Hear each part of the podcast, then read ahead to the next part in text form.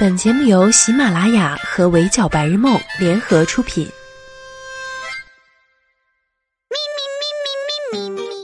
钟只能叫你起床，我负责叫醒梦想。Hello，大家好，欢迎收听本期的 Madam 神看娱乐圈，我是 Madam 九九。跟 Madam 一样，日常期待腾讯视频脱口秀大会二播出的朋友，请举手。不光说别的，光是于谦、吴昕、李诞这个嘉宾阵容就足够让人好奇了。试问谁能不想看一看他们仨在一起做节目会是什么样的画风呢？今天终于等到节目播出。光速追完的我心里也有了个答案。如果要用一句话总结的话，那这个阵容真是太可了。明明看似八竿子打不着的人，合作起来却意外的和谐，各有各的担当，又能够充分互补。才第一期节目而已，我已经笑出鹅叫。长在无数观众笑点上的李诞不用多说，依旧见缝插针、插科打诨，还是那个熟悉的蛋总。吴昕也一如既往的呆萌很可爱，尤其是放在脱口秀的情境里，他的那份慢半拍简直称得上自带笑点。让我感到意外的反而是于谦老师。当我模模糊糊只感觉脱口秀好不好笑的时候，他往往能一语道破玄机，让人瞬间明白这场表演好在哪里，又哪里有不足。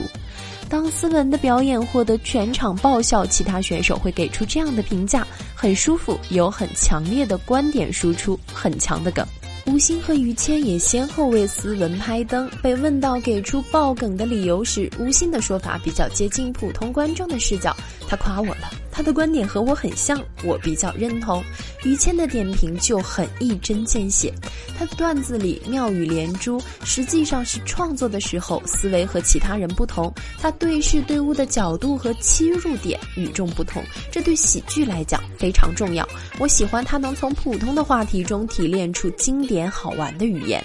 这段评语我真实的 respect 了，瞬间让我明白了为什么斯文的脱口秀听起来特别的舒服。那一刻，我甚至觉得他可能是位被优秀的相声业务水平耽误的脱口秀大师。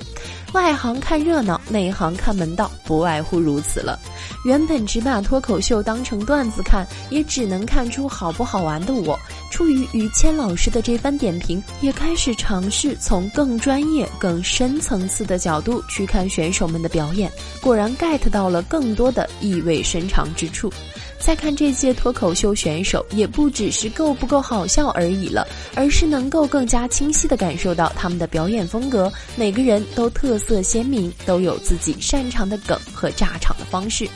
王建国这次表演热衷于各种谐音梗，但是要知道，谐音梗其实特别考验脱口秀演员和观众的默契程度，稍有不慎就会变成冷笑话现场。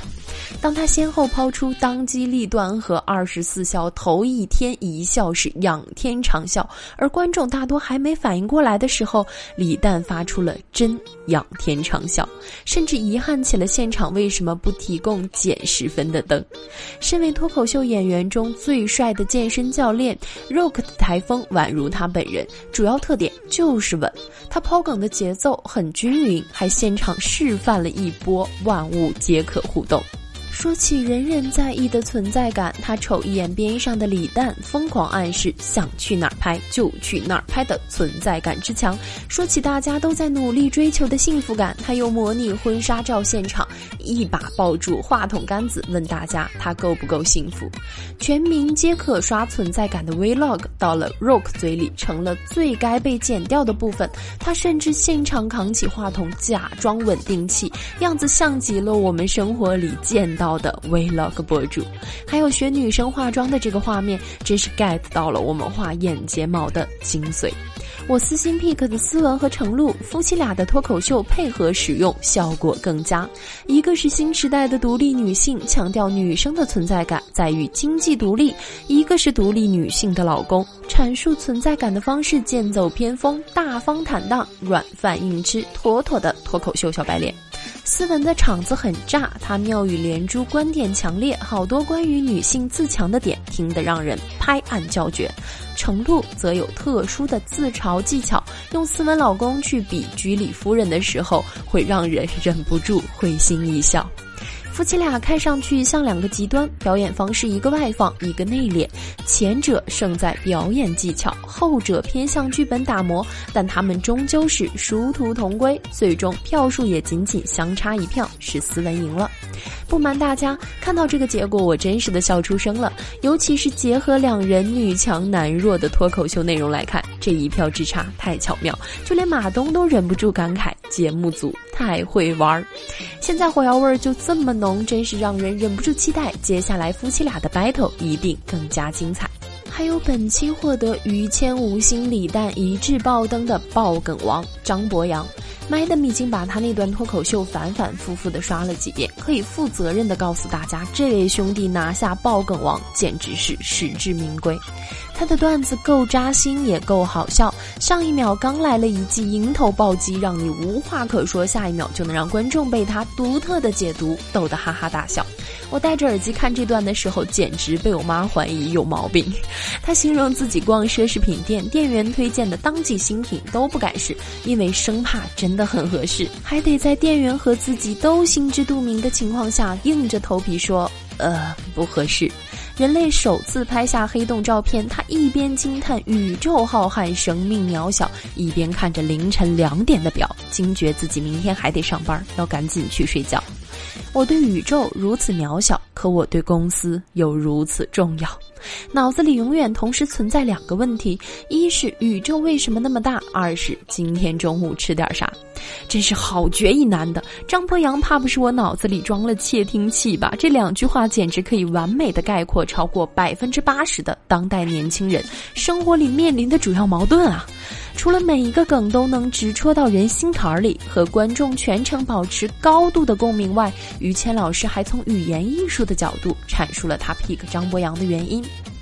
顶峰级别的相声和脱口秀演员是返璞归真的，但中间状态还是有所不同。相声会先追求技巧，脱口秀更注重个人魅力和剧本的打磨。如果说之前的演员都还是生活流的话，张博洋已经上升到技巧了，他有舞台感，将来再把这技巧运用进去，这是很高的阶段。这个评价不可谓不高，相当于全面肯定了张博洋这场的表现。把脱口秀表演化，肢体动作具有很强的舞台感，又用接地气的梗让观众产生代入感，又怂又刚的独特魅力让他一开口就讨人喜欢。这大概就是张博洋能够成为本期爆梗王的原因。比起打磨剧本和技巧，他更擅长把生活和舞台融为一体，能巧妙地把观众带到自己的场子里去。让观众在被扎心暴击和哈哈大笑之间无缝切换。说到这里，Madam 真的要温馨提示一下大家，千万不要一边吃饭一边看脱口秀大会，会像我一样笑到喷饭的。都怪我低估了脱口秀演员的转化实力。第一期的主题是存在感，这个日常生活中经常让我们困惑和焦虑的话题，谁能想到他到了选手嘴里就会变得如此的笑点密集？他们个个幽默，擅长用另一个角度去看待生活，把那些让人扎心的痛点变成各种各样的梗和段子，然后用脱口秀的方式呈现出来，一边自嘲一边逗得观众哈哈大笑。从脱口秀演员的角度去看，他们是在用笑点暴击痛点，顶着压力迎难而上，用幽默换来欢声笑语，收获自己和观众的双份快乐。而从喜欢看脱口秀的观众角度去看，我们也会在潜移默化中受到演员们的影响，学会用脱口秀的态度去面对生活，像自己喜欢的演员那样用幽默对抗压力，从而与生活和解。这大概就是脱口秀文化的意义所在。话又说回来，当我们谈论各式各样的存在感时，李诞也在这期节目开篇提到了脱口秀本身的存在感问题，简单粗暴，实在是太低了。就连李诞本人的存在感都强过他想做脱口秀太多。我们不得不承认，包括 Madam 在内的很多观众，的确是通过李诞才了解和喜欢上了脱口秀。但中国脱口秀的发展，并不是凭借某一个脱口秀演员名声大噪就能一蹴而就的，光靠李诞是不够的，加上池子、张博洋、斯文、程璐、Rock、王建国、庞博等我们熟知的脱口秀演员，也还是不够。我们真正需要的是像脱口秀大会一样的节目，需要他去选拔和培养出一批又一批优秀的脱口秀演员，以及更重要的是能够了解脱口秀思维、能够 get 到脱口秀笑点的观众，这才是适合中国脱口秀的发展之道。好啦，以上就是本期节目的全部内容，也欢迎收听的小耳朵们留言评论，关注微信公众号“围剿白日梦”，我是主播九九，我们下期不见不散喽，拜。